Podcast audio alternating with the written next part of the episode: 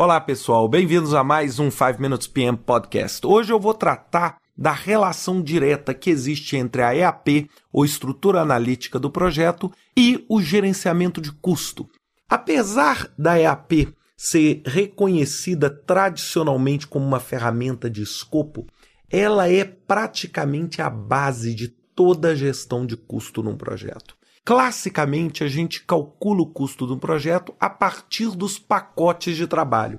Então, ou seja, quando eu tenho um pacote de trabalho dentro do menor nível da minha EAP, eu aproprio o custo a esse pacote. Por isso a importância de saber com precisão quais recursos eu vou ter e qual custo cada um desses recursos vai ter. Então, por exemplo, se eu tenho uma tarefa que dura dois dias, de 8 horas, 16 horas, com recurso que custa um real por hora, aquele pacote custa 16 reais. Dois dias, 8 horas, um real por hora. É? Imaginando de uma forma bastante simples para a gente entender.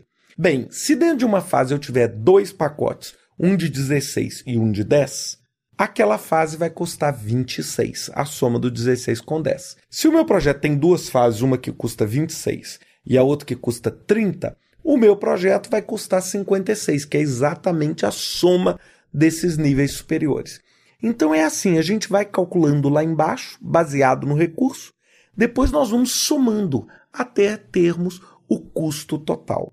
Alguns pontos que são importantes para que a gente pense e discuta aqui. Primeiro ponto importante é a qualidade da minha app.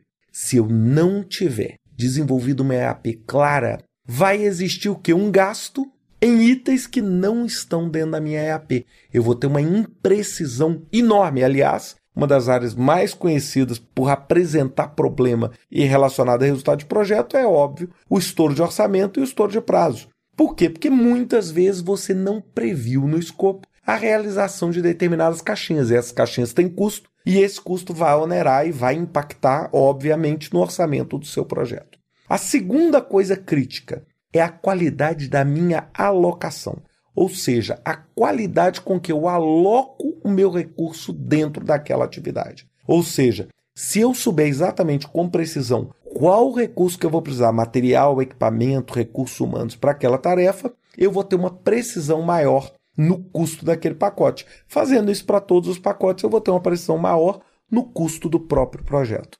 Uma outra coisa importantíssima que eu queria destacar Primeira delas, financiamento. É? Vocês têm, e todos nós temos que montar e pensar o seguinte: se o seu projeto tiver tomando dinheiro emprestado, esse custo do dinheiro é também um custo do projeto.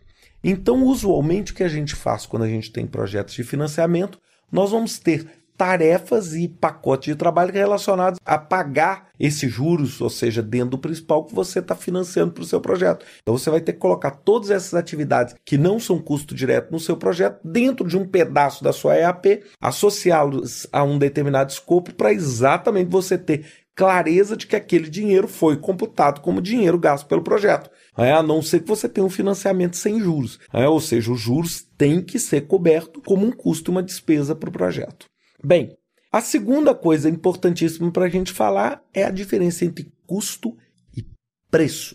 Bem, custo é uma função do insumo, é uma função do recurso que eu uso, é uma função do fluxo que eu tenho de trabalho, é uma função da taxa de juros que eu pago se eu estiver tomando esse dinheiro emprestado. Já preço é outra história.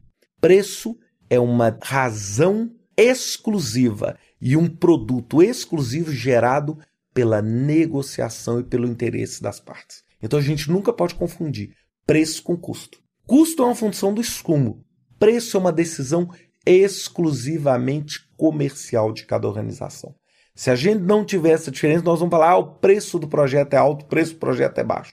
Não, preço é uma decisão comercial e não uma decisão dos custos. É claro que, obviamente, o custo vai empurrar uma decisão comercial, mas a gente tem que entender que quem define preço é a estratégia comercial daquele produto ou daquele projeto. Quem define custo é o que? É o insumo e a quantidade de insumo utilizada, os itens da EAP e como esses recursos vão ser utilizados. Bem, espero que com esse podcast, em cinco minutos, todos vocês estejam um pouquinho mais atualizados sobre gerenciamento de custo. E até a próxima semana com mais um 5 Minutes PM Podcast. Até lá, pessoal.